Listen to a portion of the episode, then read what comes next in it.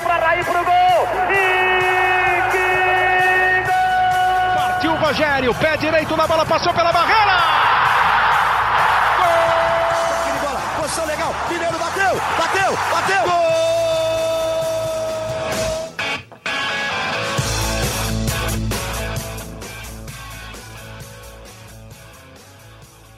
Bom dia para quem é de bom dia, boa tarde para quem é de boa tarde, boa noite para quem é de boa noite. Se você está nos ouvindo de madrugada, boa sorte. Eu sou Eduardo Rodrigues, setorista do São Paulo no GE, e esse é o podcast GE São Paulo. E começou o Brasileirão, hein, torcedor? Não sei se é bom ou se é ruim para você, torcedor são paulino, que tenha começado o Brasileirão, porque a estreia já foi da pior forma possível, com derrota o São Paulino mais pessimista já esperava tal resultado, o mais otimista acreditava numa evolução, até veio essa evolução, mas o resultado não evoluiu, continua evoluindo, como disse Caio Domingos no último podcast, as coisas não andam para o São Paulo e a gente vai comentar muito sobre essa derrota, os próximos passos.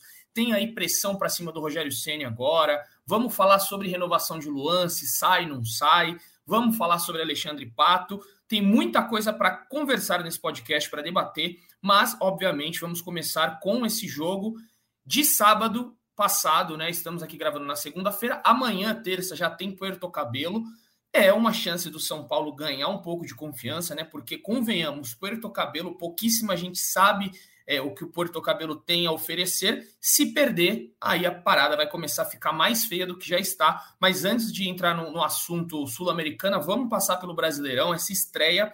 Queria chamar aqui, primeiramente, Caio Domingues, né, como de praxe, o voz da torcida do nosso podcast GS São Paulo, para comentar, Caião, foi um jogo que você viu algumas evoluções ou nada disso importa? O que está importando agora no São Paulo é resultado e nada mais importa, Caião. Seja bem-vindo. Fala Edu, Praz, todo mundo que nos ouve. Cara, pouco importa a evolução. A gente já está falando de um ano e oito meses de trabalho. A gente está falando de um campeonato brasileiro que tem sido alertado desde dezembro, desde antes da Copa do Mundo, que seria um campeonato brasileiro complicado. Muitos times viraram SAF, todos os grandes subiram da Série B. O São Paulo não se planejou adequadamente, tanto é que temos seis laterais direitos e nenhum deles jogou na estreia do Campeonato Brasileiro, então é um elenco mal montado, um elenco desequilibrado e que agora evolução já não basta. O São Paulo precisa de resultados dentro de campo. E assim, os 13 primeiros minutos da partida foram desesperadores, porque quando a gente olha ali a tabela, eu acho que 96% das pessoas que nos ouvem aqui sabem que São Paulo vai brigar na parte de baixo da tabela. As outras quatro talvez estejam um pouco é, fora da realidade do São Paulo atual, tá? Do São Paulo da gestão Casares. Então, assim, todo mundo sabe que São Paulo vai brigar na parte de baixo. Quando você olha os possíveis adversários ali numa briga mais terrível, o Botafogo é um adversário direto. O Botafogo é um time que também desorganizado dentro de campo. O Botafogo vem sendo pressionado pela torcida. O técnico tem sido cobrado. O presidente foi perguntado antes do jogo. E aí ele fica, ele sai. Ou seja, o Botafogo tem todos os problemas que o São Paulo tem.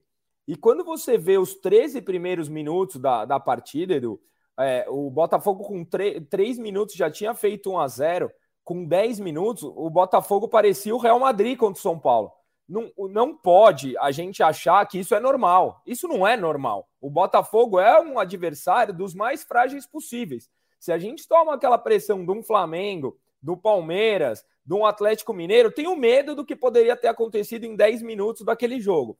Aí o São Paulo achou um gol, achou, porque não foi uma jogada construída, não foi uma jogada planejada, não foi uma jogada ensaiada, não foi uma tabela, não foi uma tribulação.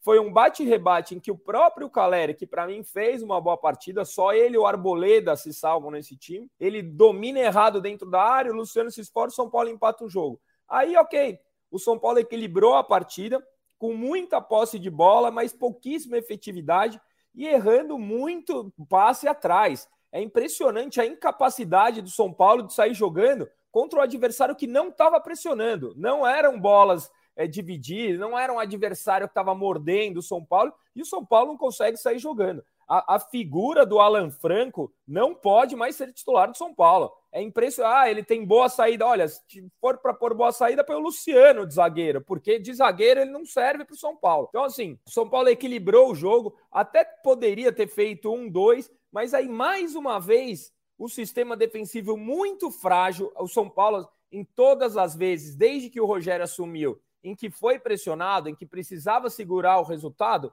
em quase todas elas o São Paulo entregou. Ah, mesmo nas classificações que a gente pensa aí contra o Palmeiras na Copa do Brasil, fez um, fez dois, quase tomou o terceiro e por acaso acabou fazendo um gol da vitória. Contra o América, que a gente abriu lá em, em Minas Gerais, fez um, aí toma dois, três. O São Paulo é um, é um time que não consegue segurar que seja um empate. É uma defesa frágil, é um time inocente e eu não consigo mais ver solução para o Rogério Ceni resgatar a alma dessa equipe, porque o São Paulo é um time sem alma. Você vê o gol do Botafogo, o Botafogo com as mesmas pressões, os jogadores vibrando, o São Paulo Caleri beija o símbolo ali sozinho, o Arboleda o resto do time é apático. O São Paulo não tem alma. E eu não vejo mais na figura do Rogério Ceni a possibilidade de resgatar o mínimo de dignidade. Ah, mas o Rogério ele é mais do que um técnico. Tudo bem, mas agora a gente está precisando de um técnico. Não dá mais para ficar como a gente está. Exato, Caio. Eu estou contigo. Inclusive, já vou fazer aqui o, o jabá, né? Fazer aqui a propaganda que na terça-feira eu vou emitir uma opinião no site GE sobre essa situação do Sene, que é mais ou menos: o São Paulo precisa de um treinador e não de um diretor. Porque hoje o Rogério Ceni é, uma, é, um, é um diretor. Precisa dos dois. É, precisa dos dois, mas o Rogério Ceni tem que ser mais treinador e menos diretor, na minha opinião. Ele está invertendo, às vezes, os papéis, está acumulando funções e está se perdendo no que é o principal, que é treinar. Né? Eu fiz até um post no Twitter esses dias sobre essa situação toda do Luan que a gente vai debater, e eu acho que muitas vezes o Rogério está se perdendo nessa de. É, é, é, também é uma culpa da diretoria que está blindada, né? Ela se blinda ali com o Rogério Senna, o Rogério Senna serve de escudo, e para a diretoria é muito cômodo do jeito que está. E também não vejo, estou com o Caio, não vejo mais o, o, o Rogério Ceni é, tendo ânimo para reviver esse time. Talvez o Rogério Senna seria, seria muito importante como diretor do clube, né? Um cargo ali que ele administraria muito bem pelo amor que ele tem. Isso daí é indiscutível. A gente não tem como, o que discutir aqui sobre amor do Rogério pelo São Paulo. A gente está falando do Rogério treinador agora neste momento. E vou passar a bola para Felipe Ruiz porque está de volta, né? O nosso querido é, top 3 aqui. Fazia tempo que a gente não, não esse top 3 polêmico, mas assim, já vou, já vou dar um spoiler aqui que Felipe Ruiz colocou, né? Não tinha como ser outro, Alan Franco. E eu li uma coisa nas redes sociais sobre Alan Franco, que ele ainda está na fase da pandemia, na pior parte da pandemia, que é o isolamento social. Ele ainda continua ali no isolamento social, ele não gosta do contato, né? Ele, ele quando tem um mano a mano, ele se afasta, ele vai se afastando, se afastando, se afastando. E em bolas aéreas, ele também não gosta muito do contato, né? Então, fica aí esse registro. Achei pertinente o comentário do, dos amigos nas redes sociais. Tem um amigo meu, Edu, tem um amigo meu que falou que o próximo passo é ele jogar de máscara. Ele já tá, já tá se afastando, que qualquer dia ele entra de máscara. Ele entra de máscara. Exato. Complicada a situação. Para mim, banco já é Beraldo, Arboleda e Diego Costa. Acabou. Também Mas vai lá para zerar. Estou com vocês, Edu, é, tanto na parte do Ceni é, diretor ao invés de treinador, e eu acho que isso é, é, é, símbolo de toda essa passagem dele. Acho que em nenhum momento o São Paulo jogou um futebol de fato vistoso é, é, nessa passagem do Ceni. Talvez só ali quando chegou à final da Sul-Americana, mas mesmo assim a gente lembra que há trancos e barrancos com duas passagens dos pênaltis nas quartas e na semi, né? Bom dia, boa tarde, boa noite, Eduzinho. Boa madrugada para quem nos escuta, para você, é, é, para o Caião. É, vamos ao top 3, é importante, né? Contar uma passagenzinha rapidinha. Sexta-feira eu fui a uma festa e aí um, amigo meu da ECA me chamou e falou assim: ó, esse cara aqui tá bravo. Eu falei, por quê? Ele falou assim, porque no último episódio não teve top 3. A galera gosta, Edu, a galera gosta. Só por isso Como não gostar do seu top 3, é né? Verdade, pra é gente verdade. concordar. Só por isso que a gente mantém. Um abraço para ele, para o seu xará também, para o Edu, para o Alex, que é meu parceiro da ECA. Mas vamos lá, top 3 positivo, Edu. Primeiro, Caleri. Segundo, Caleri. Terceiro, Caleri fiz uma brincadeira, mas acho que é muito real. Acho que é, não há vida sem, sem o argentino no São Paulo. Acho que muito de tudo que é construído passa por ele, pela luta dele, pela entrega, até pelo simbolismo que ele pode causar nos outros jogadores e vai muito na linha do que o Caio falou. O São Paulo muitas vezes é um time sem alma, sem vigor, sem força. E o Caleri não. O Caleri sempre que joga é, é o símbolo da entrega. E duas menções é, honrosas positivas aí. O Marcos Paulo entrou bem, mudou o jogo do São Paulo. Você tem uma frase que eu gosto do campo fala e o campo está falando. O Marcos Paulo merece mais minutos. Provavelmente deve ter nessa terça-feira, porque o São Paulo não tem muitas opções à frente para jogar. E menção rosa também para o Arboleda. Arboleda, eu costumo falar aqui nesse podcast, São Paulo tem dois pilares que chamam-se Arboleda e Caleri. Quando eles não jogam, eles fazem muita falta. São Paulo é um com o Arboleda atrás e um com o Caleri na frente. E acho que, de novo, o Arboleda foi bem, compensando o companheiro de zaga dele, o Alan Franco, que esse encabeça o top 3 negativo. Não foi bem o Alan Franco, de novo. É, é um zagueiro que muitas vezes ele deixa espaço para o atacante, ele não acompanha, ele não é rápido, ele não é veloz. Talvez o único é, é, indício de bom futebol até agora tenha sido com a bola no pé, em algumas saídas, em alguns lançamentos. Mas é muito pouco para o zagueiro de São Paulo, para para o patamar de São Paulo Futebol Clube. Então, estou com vocês. Acho que ele não merece ser titular do São Paulo hoje. Acho que se o São Paulo for jogar com três zagueiros, tem que ser Arboleda, Diego Costa e Beraldo. Se for uma linha de quatro, eu acho que tem que ser até Arboleda e Beraldo. Características que se complementam. O Arboleda muito forte fisicamente, o Beraldo com um passe muito bom. Eu acho que o Beraldo hoje é o segundo zagueiro do São Paulo é, é, em, em, produção na temporada até aqui. É, o Alisson coloquei em segundo, achei que o Alisson não entrou bem no jogo, entrou meio disperso, errando bastante. Inclusive, é, acho que o Marcos Paulo, por tudo que mostrou até agora, merece entrar antes do que o Alisson é, nas alterações do Sene. E coloquei o Rafinha em terceiro. Achei que o Rafinha errou muito em saídas de bola, deu muitas oportunidades ao Botafogo, até quando ele chegou a formar em algum momento do jogo uma linha de três. Mas o Sene falou na coletiva que não, que a ideia era jogar com quatro, mesmo com o Rafinha pela direita. Não gostei muito dele com uma menção negativa ao Mendes. Acho que o Mendes começou a temporada muito bem. Ele faz três jogos ali em que parecia que ele ia tomar conta do meio de campo do São Paulo. A estreia dele contra a Ferroviária, é, enfim, alguns jogos bons. Contra o Palmeiras no Allianz, ele vai bem no 0 a 0 também. Dali para frente, o Mendes não conseguiu jogar mais, erra muito, disperso, sempre tocando de lado. Não é mais aquele jogador confiante que busca o passe vertical, como buscava no começo da temporada. Não tenho gostado do equatoriano, Eduzinho. Mas vem com a corneta que você tem. Ah, não tem muito o que cornetar né, nesse jogo aí, porque foi meio unânime essa, o Alan Franco como pior, o Alisson, Rafinha, não tem muito, acho que, como fugir disso. É, colocaria talvez ali é, o Arboleda, como o Caio falou, no top 3 positivo, né? Pra, mas você quis fazer a, gra, a graçola ali, colocar o Caleri para enfatizar que o Caleri é indispensável no, no São Paulo, mas o Arboleda Tô, tô, com o Caio também, fez um bom jogo.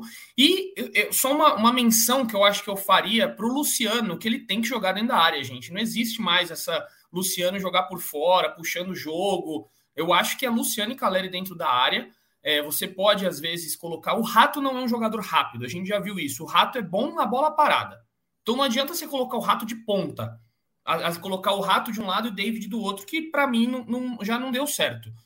É, então, é, para mim, é Luciano e Caleri dentro da área, o Rato como atrás dos atacantes ali, eu acho que ele seria o mais ideal. Essa coisa de três atacantes não deu certo no São Paulo. Eu, eu vi seu tweet, Edu, e concordo. Eu acho que o melhor momento de futebol no São Paulo nos últimos 10 anos foi com o Diniz com a dupla Luciano e Brenner. Eu acho que Sim. dá para encaixar Luciano e Caleri, eles têm características complementares. Acho que se o Ceni conseguir formar um time ideal com essa dupla, o São Paulo vai jogar mais. E, e, aí o Luciano, você lembrou bem com o Diniz, ele puxava, ele vinha no meio de campo, pegava a bola, só que ele terminava a jogada dentro da área. Ele abria para os pontas, para os laterais e ia para dentro da área. E ele, junto com o Brenner, fez uma, uma bela dupla. Então, para mim, é Luciano e, Caleri dentro da área. Não tem muita discussão. Não sei o que vocês acham, os amigos acham. Você tá com a gente, Caio, nessa daí ou.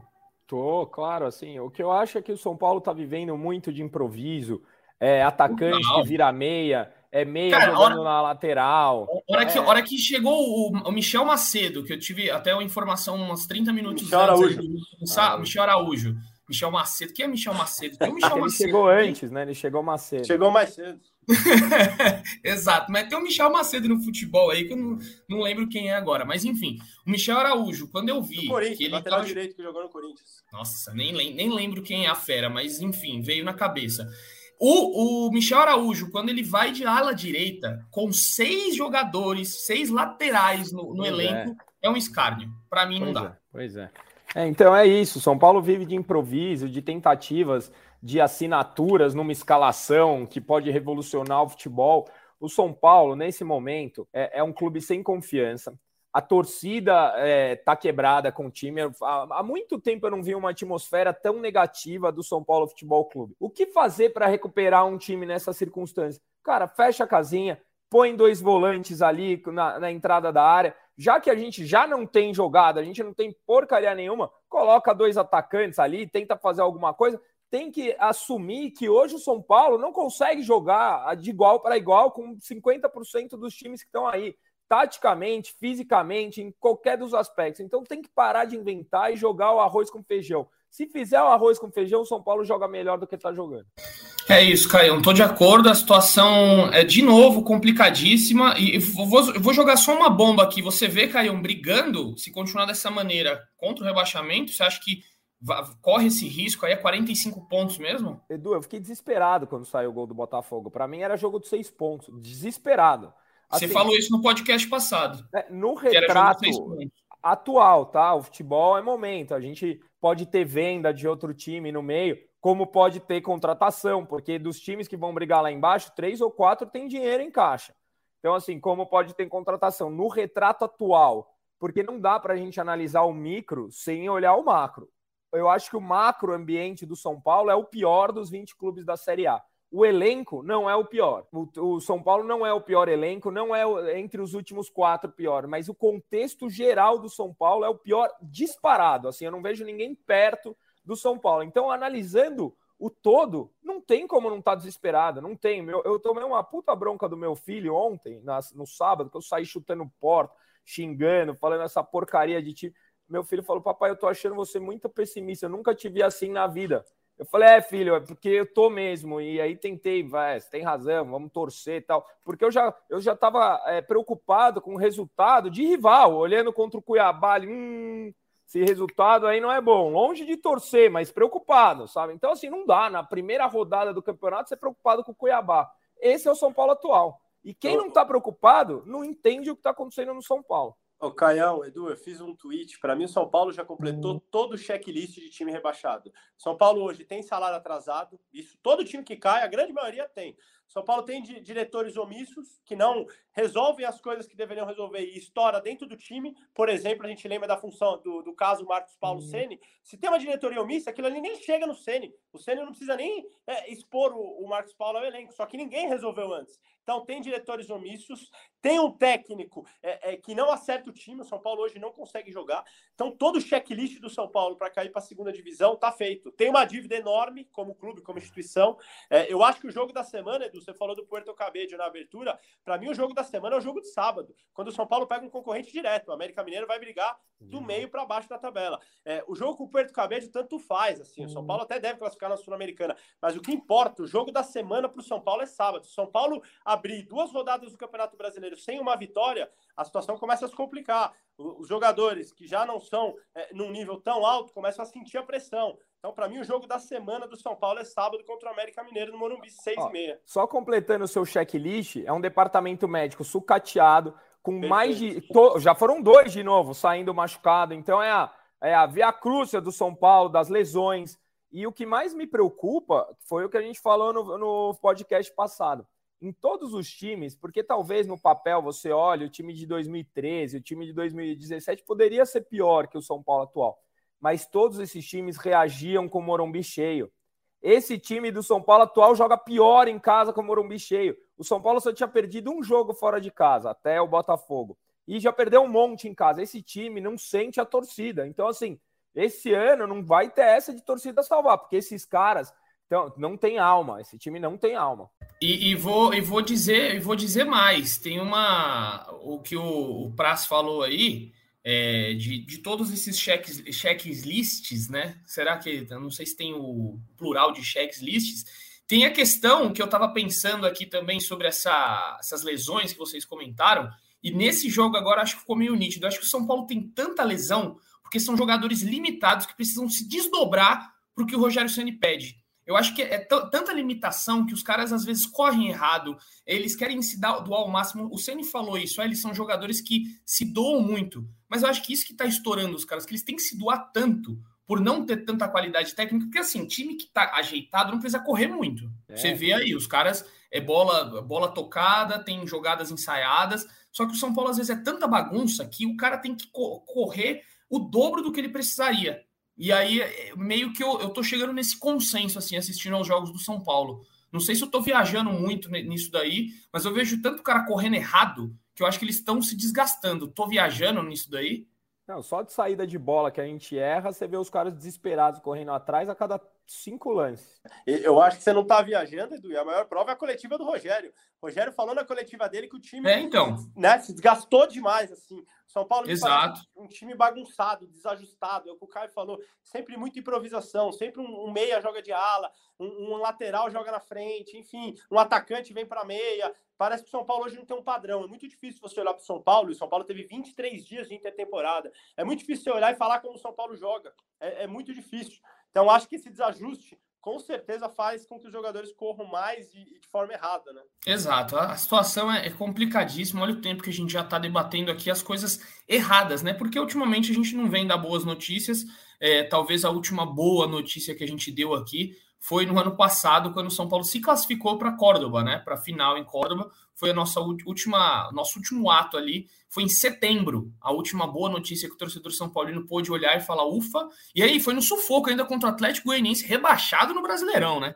Fique, fique registrado aqui que foi, foi isso. E aí, só para complementar, para fechar o assunto, na verdade, sobre Rogério Ceni, a pressão em cima dele cresceu muito nessa segunda-feira, depois de um post da principal organizada. Procurei o São Paulo e algumas pessoas né, da, da diretoria, diretoria disseram que nem tinham visto o post e que estão é, focadas no jogo de amanhã. Foi, foi o que eu, que eu, que eu acabei recebendo. É, enfim, estão deixando um pouco de lado essa pressão externa mas, como bem disse, disse o Prazo, acho que tirando o Porto Cabelo, o próximo jogo contra o América Mineiro e o Ituano na terça-feira, porque se você é eliminado da Copa do Brasil, aí eu acho que o Ceni vai balançar muito se houver essa eliminação. E só para deixar o São Paulino ciente, Ituano estreou muito bem na Série B, ganhando do Ceará, 2 a 0 no Novelli Júnior, no jogo jogou bem, pelo que eu não, não assisti ao jogo, mas é, li, li alguns relatos aí de que o Ituano foi bem. Então o São Paulo tem que abrir o olho porque é perigosíssimo esse jogo contra o Ituano. E seria uma catástrofe financeira e esportivamente falando para o São Paulo ser eliminado da Copa do Brasil. Sem dúvida nenhuma. Assisti um pedaço do jogo, não vi o jogo inteiro, assisti um pedaço, um bom pedaço do primeiro tempo.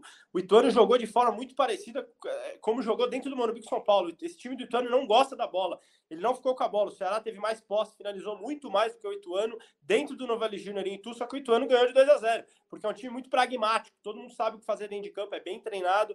Então, assim, promessa de dificuldade de novo do São Paulo lá em Itu, terça-feira que vem. É, se tu não tá preocupado, torcedor São Paulino, começa a ficar, viu? Porque a situação não é simples. Enfim, vamos falar então, né? O São Paulo vai dar uma pausa aí nessa, nesse seu drama, ou aumentar. Eu, eu já tô contando meio que com a vitória amanhã contra o Puerto Cabelo, porque se perder também, gente, ou um empate é catastrófico. É, aí fecha a porta, né? Pelo amor aí, de Deus.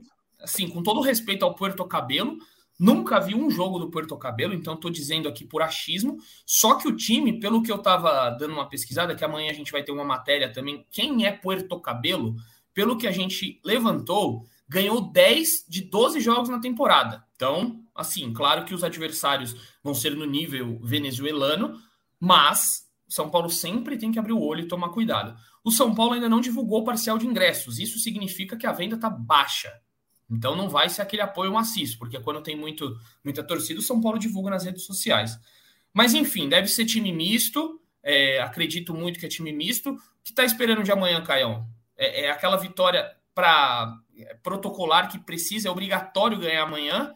Ou se deixar um time misto ali, você acha que passa um, um resultado que não seja vitória?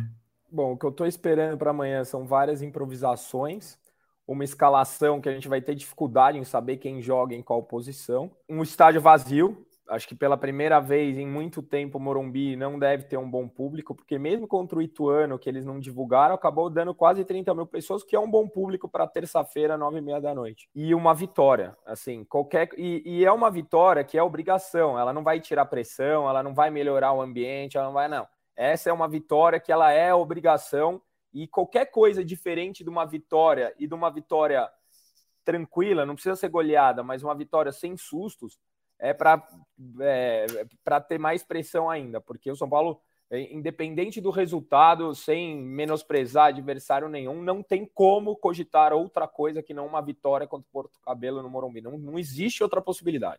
Só para tirar um pouco da tensão aqui desse momento, vocês sabem quem é o craque do Porto Cabelo? Não, né? O da Alessandro? Pouco não, Ma Mauro, Mauro, Mauro. Mauro Shampoo, ele próprio. Mas enfim, só para dar uma descontraída aqui, que o, o clima tá tenso hoje. São Paulo não dá paz ao seu torcedor. A gente faz uma graça para pelo menos o ambiente ficar um pouco mais leve. Mas vou passar para Felipe Ruiz, depois do Caio é, dar a sua opinião sobre o jogo de amanhã.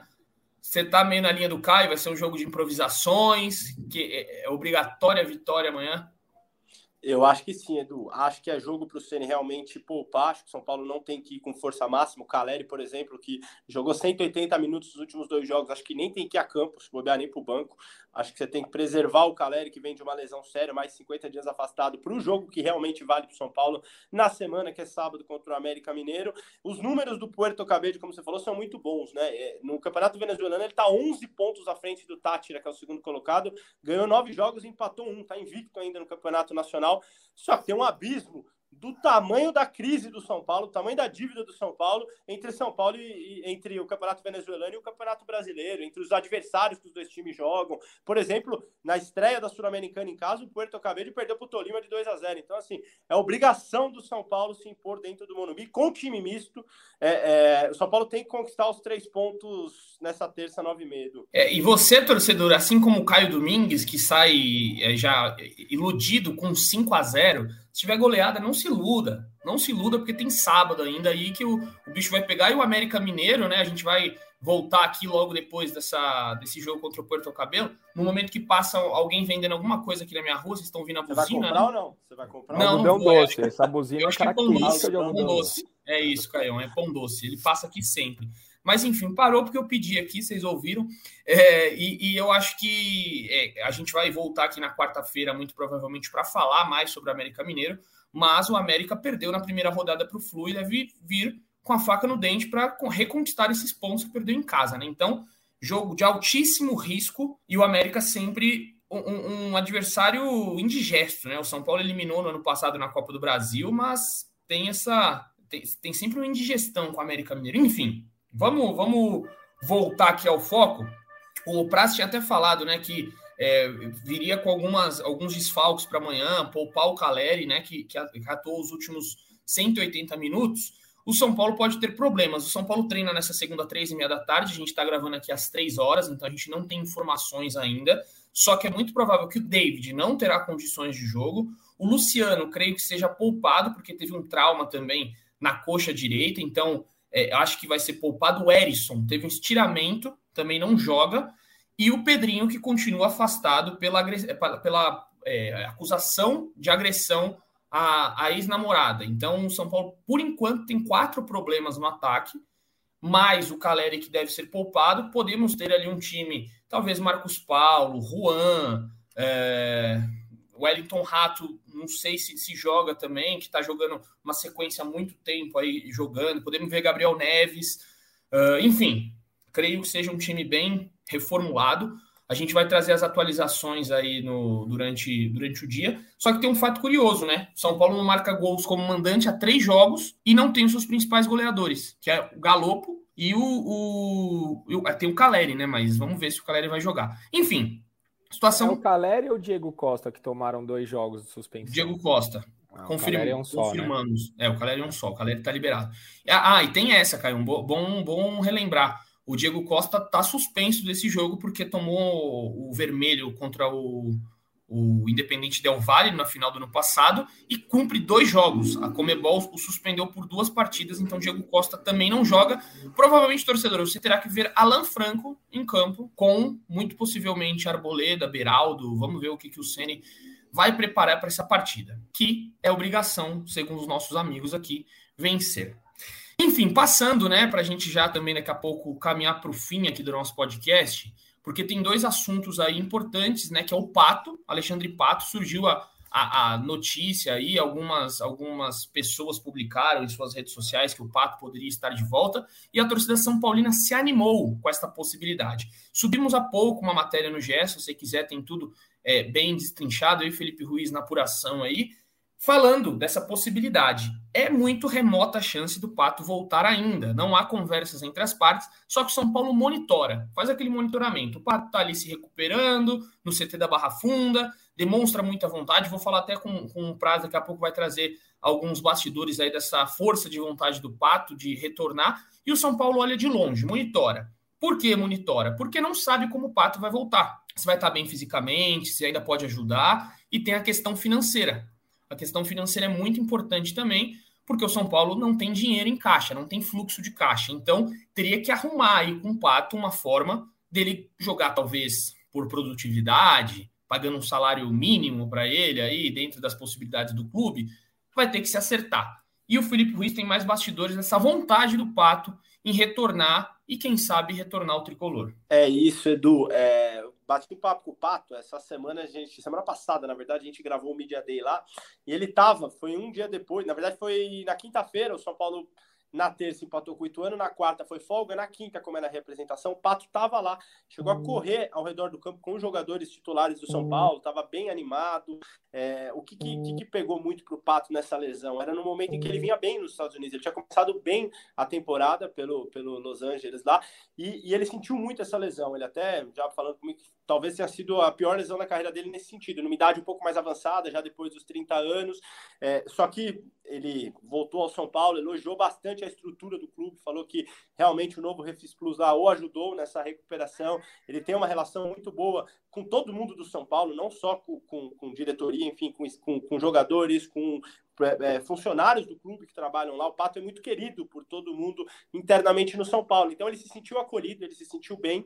É, ele já está numa reta final de, de, transição, ele já está começando a fazer atividades no campo. Então, assim, é muito provável que o Pato volte a atuar em questão de, de um mês, enfim, até talvez até um pouco menos. Hum. E aí tem essa questão da, do monitoramento que o São Paulo faz que, que você falou. É, o Pato, ele gosta, obviamente, ele gostaria da ideia, ele, ele tem uma relação com o clube. A gente lembra até que na, na, na segunda passagem dele, quando ele sai do São Paulo, Paulo, ele abriu mão de valores que ele tinha a receber, valores bem altos, inclusive, que ele tinha a receber é, é, na rescisão. Ele, então, é, a torcida até sempre lembra disso, de ser alguém que abriu mão, ao contrário do Daniel Alves, por exemplo, que recebe até hoje do São Paulo. Então, é uma relação, Pato-São Paulo, uma relação boa, uma relação interessante. Todo mundo, quem trabalha no clube, vai depender muito dessa evolução dele nessa reta final aí, para quem sabe o Pato assinar ou não um contrato com, com, o clube da Barra Funda. É, é isso. Você, você é a favor desse retorno, Canhão? Como é que você vê? Eu vejo muita gente contra, né? A gente vai abrir até uma enquete aqui no GE, dentro da matéria.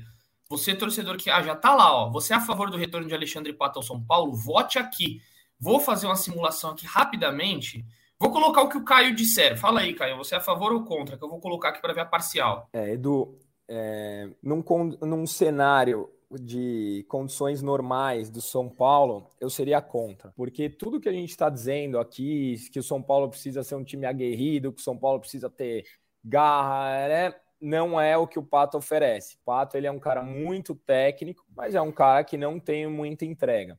Agora, eu vou devolver a pergunta: Pato ou David? Pato é, ou é, Alisson? A questão que eu tenho em mente é, também. É, pato ou David, Pato ou Alisson, Pato ou, meu, no 80% das opções do São Paulo no segundo tempo. Sim. Pato, tecnicamente, é um cara que pode pegar uma bola ou outra ali e fazer um gol, achar um gol. Dificilmente o David vai ser esse cara, dificilmente o Alisson vai ser esse cara. Então, assim, num contrato de produtividade, acho que o desespero é tamanho que eu acho que eu traria, mas, assim, não acho que vai ser a solução, não acho que muda o São Paulo de patamar. Não acho que é uma o, o, o, cenário ideal, mas dado tudo isso, acho que eu traria. Bom, só para dizer aqui que o sim eu traria, sim é craque, sempre pode ajudar, está ganhando com 92% apenas. Com 92%. Aí começou agora também, né? Talvez o nosso tenha sido o quinto voto. Mas beleza, sem problema. Só para deixar claro que está lá a enquete, se você quiser votar. E você, Felipe Ruiz? Mas, Edu, no, no, termômetro que eu sinto da torcida, eu acho que vai dar, vai dar que a torcida Sim. a favor da volta de Alexandre Pato. Velho. Mas é que eu tô com, com o Caio, eu acho a mesma coisa assim. Se o cara quiser ganhar pouco, vamos supor, o, o Pato, a gente tem 50 mil para te dar aqui por mês. Desculpa, é o que a gente tem. Você quer jogar? Você se recupera aqui até o final do ano e depois você vaza. Só E se você for bem, a gente coloca o seu contrato no que vem para 300 mil, 200 mil, sei lá que seja. Mas esse ano você joga até o final do ano. Eu colocaria o Pato para jogar. Tá lá. No, no, piorar não vai. Vai piorar? não vai. E, e, tem um fator importante, né, que a gente tem que pôr nessa conta. A gente tem ex-jogador do São Paulo que ganha até preso salário. A gente tem é, pessoas trabalhando no clube que já entraram com ação contra o São Paulo para ganhar do São Paulo, enquanto o Pato abriu mão do que lhe era devido pelo São Paulo. Então ainda tem uma certa dívida de gratidão que pode ser colocada na conta, porque é um cara que demonstra gostar do São Paulo e é maluco, né? Tá se tratando do São Paulo. Acho que ele não quer mais jogar futebol, porque não vejo. Olha outra... a corneta do Caio, não é. Não, não dá, não dá. Eu não, eu, eu, não consigo mais ver nada de bom no São Paulo, como vocês perceberam, né? A menos que ganhe os dois próximos jogos, segunda, talvez eu já acho que a gente vai ser campeão. Os, mas nesse os momento. três, né? Porque precisa ganhar do, do, do Ituano, calma. É, os três, os três próximos jogos. Talvez eu já volte aqui com outro humor na semana que vem, mas eu tô pé da vida. O, Caio, não, não, só está se tratando, como elogiou a estrutura de São Paulo, o Alexandre Parto em, em conversa comigo. É. Ele, ele, gostou muito do, do, que ele viu, enfim, até em comparação à, à, à, segunda passagem dele, que já tem uns, alguns anos aí, talvez uns dois, três anos, né? Ele rescinde em 2020. 20? É, agosto, agosto de 2020, dois anos. Perfeito, então dois anos e meio aí, pouco mais, é. pouco mais de dois anos e meio. O que, que eu acho, Edu, rapidinho, só para não, não, não, me alongar também. É, eu acho que, como o Caio falou, relações humanas, o fato do, do Pato é, demonstrar o interesse no clube, demonstrar uma relação forte, eu acho que isso pode pesar, eu acho que pode até ser um recado, como o Caio falou, é, o São Paulo está carente de jogadores que façam questão de estar lá, que se entregam, que deixem a alma, como ele usou o termo alma, e é muito legal. Então, acho que por esse lado pode ser interessante. Num contrato de produtividade, como vocês falaram, se o Pato quiser algo é, próximo do que ele ganhou na carreira até hoje, acho que não sem chance nenhuma para o São Paulo hoje. Se ele topar uma, uma investida parecida com o que o Lucas Lima fez no Santos, por exemplo, vir ganhando um valor bem, bem baixo, bem simbólico, e aí se ele for bem ter um aumento depois, aí acho que pode ser interessante. Olha, pelo que eu já, já acompanho de Pato, do tempo que eu tô no São Paulo, por várias passagens que ele já teve, eu acho que o Pato aceitaria aí um valor simbólico para jogar até o final do ano. Ele é um cara meio desprendido, você percebe que ele é um cara meio desprendido com grana. É, ele, ele abriu mão daquela vez lá desses valores que a gente já comentou aqui. Eu acho assim um achismo que se o São Paulo sentasse com ele, propusesse ali um salário é, é, é bem baixo, ele aceitaria jogar até o final do ano para ajudar o clube. Ele é um cara grato sempre ao clube, ama a torcida, ama o clube, enfim. E pesa a família, Edu. Pode pesar a família. O Pato não Exato. quer mais ficar longe, né? Ele, é, ele, é, ele é casado a família com a Bravanel. Perfeito, é. Silvia Bravanel. E ele não quer ficar longe de novo. Ele já teve que, é, entre aspas, é, abandonar a esposa para ir para os Estados Unidos. Eles, eles se viam bastante lá. O Silvio até tem casa lá, mas de fato, fato que ela fica mais aqui. Então isso pode pesar também para uma escolha do Pato em abrir mão aí. Exato, seria essas condições. É, então tem muitos fatores ainda. A gente vai acompanhando essa recuperação agora que a coisa meio que esquentou, né? Porque o São Paulo vive essa dificuldade de jogadores lesionados. Então não é mais uma loucura pensar no Pato de volta. Essa possibilidade ela existe, apesar de ela ainda ser distante, mas a gente vai acompanhando, claro, é, todo esse desenrolar de Pato. Outro desenrolar que já está virando uma novela assim como vai ser de Alexandre Pato, é Luan, o volante Luan, que segue com a indefinição sobre a renovação de contrato. Luan não teve nenhum avanço significativo nas conversas sobre renovação. É, segue o impasse ainda. O São Paulo pede, o, o, Luan pede A, o São Paulo quer dar um aumento B. Também há divergências na questão da, das luvas, né? O São Paulo quer um, um tanto de luva, o Luan quer outro valor das luvas. Esse impasse ainda segue enquanto ele não renovar ou falar que não vai renovar, ele segue fora do time, não joga enquanto não resolver esta situação. Caio, só para a gente arrematar essa, essa situação aí do Luan, quanto você acha que isso impacta é, essa decisão do Rogério Ceni no elenco do São Paulo? Foi algo que eu pensei muito, foi até um post que eu fiz, que eu acho que o, o Rogério Ceni tomando essa decisão você acaba influenciando os companheiros dentro de campo, porque mostra, pô, é, por que, que o, Ceni tem que meter o dedo? O cara que tá ali com, com contrato expirando, na cabeça dele ele vai falar, pô, também vou ser afastado daqui um tempo, porque agora precisa renovar para jogar. Você acha que impacta demais essa, essa decisão ser do Ceni, não da diretoria? É, isso é o que é falado, né? A gente no São Paulo a gente nunca sabe direito se é mesmo. É, acho que impacta sim, mas o Guinho me convenceu aqui no podcast passado que eu acho que é a melhor decisão a ser tomada. A gente tem que blindar o clube, a gente coloca o jogador na vitrine e de repente toma um pé na bunda aí, e é a única posição que inclusive é um dos meus questionamentos na escalação, que a gente tem uma boa oferta de jogadores, né? A gente tem o Mendes, a gente tem o Pablo Maia, a gente tem o Gabriel Neves, a gente tem uma série de jogadores para essa posição. Então acho que nesse caso o São Paulo está certo, eu não achava, mas a visão do Guinho me fez pensar dessa forma. Pelo que eu ouvi de uma pessoa hoje no São Paulo, há otimismo, o otimismo voltou, acham que vai ter um final feliz nessa história para o São Paulo, ficar com o Luan. É, porque há uma pressão, né? Você deixar o cara fora é uma pressão, ele vai ter que tomar uma decisão. É, o prazo não estava aqui no podcast passado, né? Então você pode. É, usa esse espaço aqui para falar o que você acha dessa situação toda do Luan aí para zerar. Porque o, o, Guinho deu declarações fortes, ele ficou mais do lado do afastamento mesmo, acho que deveria afastar. O Caio foi convencido por Guinho, mas dê a sua opinião aí também se você acha que o São Paulo tratou bem essa situação, acha que deixou é, é, ruídos aí nessa história. É, o tempo é considerável, né, Edu? A gente está falando de nove meses, não é aquele contrato que está acabando ali, faltam dois meses, o cara pode treinar, manter a forma e depois assinar com outro clube. É praticamente uma temporada inteira que o Luan vai ficar sem atuar, uhum. caso ele não renove com, com o São Paulo. Eu acho que a medida, ela tem embasamento, ela está uhum. pensando no clube, eu acho que o, o, o Rogério, uhum. ele tá certo nesse sentido, acho que está faltando uhum. gente pensando no clube, pensando no São Paulo mais, como tinha antigamente, em época de Tele Santana, em época de Murici Ramalho, acho que numa época antiga, fatalmente seria essa medida adotada. Só que eu acho que ela tem que ser para todo mundo. E eu acho que isso, ouvindo é, gente próxima ao Luan, isso incomodou um pouco o Luan. Pelo seguinte, o Igor Gomes jogou até o final do contrato e saiu de graça. O Luizão jogou até os últimos dias de São Paulo e saiu de graça. Então, assim, eu acho que tá certo, mas eu acho que ela é uma correção. Eu acho que então o Luan também tá no papel dele de achar que foi que tá sendo injustiçado, porque outros jogadores do elenco do São Paulo viveram situações parecidas e não tiveram o mesmo tratamento que o volante camisa 8 está tendo agora. Então, acho que ela está certa, pensando no lado do São Paulo, mas acho que ela está sendo tomada de uma forma errada com o Lu. Ela deveria já, já, ter sido tomada lá atrás. Tá aí, então. A gente vai continuar acompanhando de perto este, este caso, né, do, do Luan, porque realmente, ultimamente, tem sido um dos assuntos mais comentados no São Paulo.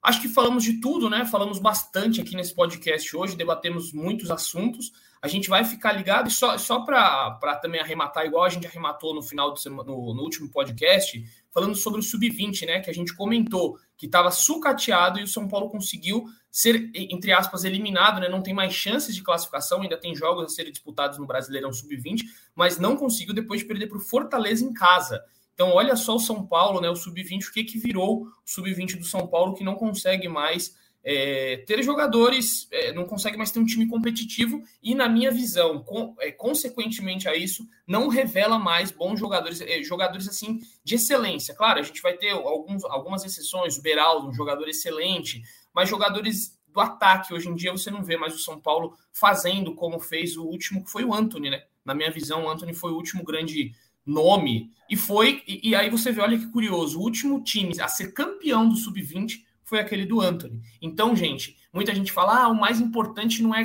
ganhar na base. É importante você ter um time competitivo para ter jogadores de qualidade no seu profissional. E o São Paulo está acabando com esta hegemonia que tinha na base, já não tem mais jogadores para despontar. Eu olho hoje o sub-20 do São Paulo, não vejo ninguém para subir. Muita gente, ah, o Maioli. Gente, se colocar o Maioli para jogar no profissional, esquece, não vai. É o melhor da base lá, mas não vai. Caião abriu o microfone, ele pode falar. É, subiu o, o, rapaz, o senegalês, né? Eu esqueci o nome dele. Ah, boa, o Ibali. O Ibali é. treinou ontem. Olha, eu te, te, confesso que eu não vi muita, muito ainda é, ele jogando, mas o Ceni deve ter gostado, né? Para ele subir, e vale, vale destacar que os três africanos né, que estão na base estão inscritos na Copa Sul-Americana, então o Ibali pode ser uma surpresa entre os relacionados. Eu ainda não tem essa informação, Vamos ver se ele vai treinar hoje novamente, nessa segunda-feira. Mas ele está inscrito e pode ir. Ele treinou no domingo com, com o elenco pela primeira vez. Bem lembrado, Caio. Eu, eu vi pouco. Tudo que eu sei é o Ibali por aí. Um minuto de silêncio. Mas bom, Caio, eu gostei porque deu uma descontra... aquela descontraída, né? Num podcast tão pesado. Igual pois estamos é. hoje. O, o Caio, o, Fa, o, Fa, o Faisal é bom jogador. É, o Faisal é, o, Faisal eu acompanhei um pouco mais, os é, melhores esse, momentos esse do daí eu, eu acho que bem trabalhado, é óbvio que é muito, muito cedo, tem 18 anos, enfim, tem adaptação, é, ao país que é totalmente diferente de onde ele, de onde ele veio. É, até no dia do Media Day que eu falei que a gente gravou lá no São Paulo, pude bater um papo ali com o pessoal da assessoria do clube e eles contaram algumas histórias do quão impactante está sendo para esses africanos viverem no Brasil, a mudança de cultura, tudo que eles estão sentindo aqui. Então, assim, tem que ter calma, mas o Faisal é um jogador que bem trabalhado, é um ponta rápido, com força, ele alia velocidade e força. Então, assim, é um jogador interessante. Foi bem, nos dois jogos que eu assisti do Sub-20, eu gostei, achei que foi bem. O, o Ibali, é, ele já. deserto de criatividade é o é. único que faz algo por ali. É. O Ibali, ele já tinha morado no Brasil, já vinha morando no Brasil porque ele era do Brasilis, né? Então ele, ele, ele chegou a atuar no Brasilis, no time. Verdade. Então ele já tem essa, já tinha essa experiência, mas claro, ele está dentro de um, de um centro de excelência que é Cotia, né? Uma cidade aquilo lá. Então, com certeza, até eu que sou de Cotia, se eu passasse uma temporada no CT lá de Cotia, eu ficaria impressionado porque quem nunca foi é incrível mesmo. E o São Paulo, com tanta estrutura daquela, não tem conseguido um bom time, um time competitivo, um time que você fale, nossa, tem um jogador ali que pode subir. É, é triste, né? Ver, ver o, o sub-20 do São Paulo, que era legal de ver. Eu, eu, gosto muito, às vezes, de ver jogos bons da base, e o São Paulo era um dos times que é, deixar encher os olhos, né? E hoje em dia você perde, você, você passa raiva vendo o sub-20 do São Paulo jogar porque não tem criatividade, é um, um, um, jogo pragmático. Como disse Caio Domingues aqui no podcast passado, a base conseguiu ficar igual o profissional, né? Conseguiu seguir a linhagem. Os dois jogam mal e aí a gente não tem nem mais esse entretenimento de ver o Sub-20 jogar. Até o Rodriguinho, que é um jogador interessante, criativo, caiu ali no time do Sub-20 São Paulo, fez Acabou. partidas ruins, não tá jogando bem. Exatamente. Esse é, um, esse é um, um, atleta que eu apostava. Eu achava que ele, que ele teria sucesso até no profissional. Fez bons jogos no ano passado, quando entrou, chegou a marcar um gol é, é, em jogo da Copa Sul-Americana. Acho que é cedo ainda para falar que o Rodriguinho não vai dar certo, longe disso, mas ele também não fez bons jogos no Brasileirão Sub-20, né? É, é isso. O único Rodriguinho que, que, que foi bom foi o do Pagode, né? Que aí ele, esse deu certo, mas já não, já não canta mais como antes. Então o Rodriguinho já está em queda. É o único Rodriguinho que, que se preza, né, Prazeira? Fa falou tudo, Edu. É o único Rodriguinho que a gente escuta aí. escuta bem. Mas enfim, Caião, aquele seu abraço final, deixe sua consideração. Hoje, o Caião, se pudesse dar consideração, ele, ele mandava um palavrão aqui, porque é... hoje o bicho tá nervoso. Tá tô. puto. Tô, tô. A palavra é essa mesmo. É isso, né? Vamos torcer, porque é o que nos resta. A gente, infelizmente, não pode fazer nada pelo que acontece no clube, a não ser torcer. Estarei lá amanhã. Muito provavelmente volto no meio do meu feriado para ir contra o América estarei em Itu na terça-feira. E é, é, o que me resta. Oremos. Ai, ai. Enfim, meus amigos, muito bom, Caião. Aquele abraço, um papo de qualidade aqui hoje. E Felipe Ruiz Elpras, diga aí suas considerações finais, meu amigo. Eduzinho, o Caio Guerreiro, hein, velho? Se, se tem alguém é, que o São Paulo não pode reclamar é da sua torcida, do torcedor, como o Caio é, como tá em todos os jogos. Queria ler nessa consideração final rapidinho que o Caleri falou, até para mostrar um pouco como ele realmente tem um simbolismo diferente, Edu. O Caleri falou o seguinte: ninguém pode falar nada do torcedor, que vem apoiar faz tempo sem ganhar nada. Nós estamos em dívida, sabemos que temos de conseguir coisas importantes, mas o apoio da torcida de quem vai a Morumbi sempre é impressionante. Temos que trabalhar mais, jogar bem em casa. E não adianta jogar bem se não fizer gols, se não sair, se não sai com a mão vazia. Trabalhar, trabalhar e tentar ganhar esse jogo da Copa Sul-Americana. Então acho que é isso. Acho que esse recado do Caleri serve para todos os torcedores são paulinos que têm ido ao Morumbi. É, quantos jogos o São Paulo já não fez essa temporada para mais de 40 mil? Na estreia contra o Ituano, no jogo de Paulistão, tinha 45 mil São Paulinos lá. Então acho que o time está muito em dívida com o Caio, com a torcida dele. Vamos ver o que acontece nessa terça-feira, 9h30. Se pelo menos um, um boletinho pequeno dessa dívida começa a ser pago, Edu. Aquele abraço para você, para o Caião e para todo mundo que escutou a gente. Ah, esqueci um negocinho, Edu. Esqueci um negocinho. Um abraço, velho, pro Pedro, que está escutando a gente na Califórnia, ele tinha me pedido isso, ele é amigo do Pécora, André Pécora, o editor aqui. Ele falou que não perde um nosso na, na Califórnia, só isso. Abraço, Pedro. Abraço, Nossa, que, que medo de, de, o Felipe Ruiz cair naquelas, naqueles nomes é. constrangedores que eu já tava. Ele, ele foi olhar a tela ali, eu falei, putz, lá vem, lá vem. Lá vem o Tomás, ou vem a, enfim, todos que vocês já sabem aí. E pior que o sobrenome dele é Mamizuka. Dá pra, dá pra falar besteira, dá, mas não é nada de besteira. Mamizuka, nem tem besteira. Ufa, Glória. Obrigado, Ufa. senhor. Da gente acabar esse podcast em alto nível, sem, sem baixaria. Pessoal, obrigado. Ficamos aqui mais uma vez agradecendo a audiência de vocês. Voltamos muito provavelmente na quarta-feira para falar sobre São Paulo e Porto Cabelo e também já mirar aí o jogo contra o América Mineiro e o Ituano. Beleza, amigos? Ficamos por aqui com aquele nosso bordão que vocês já bem conhecem. Um beijo no coração e um abraço na alma de cada um de vocês. Valeu!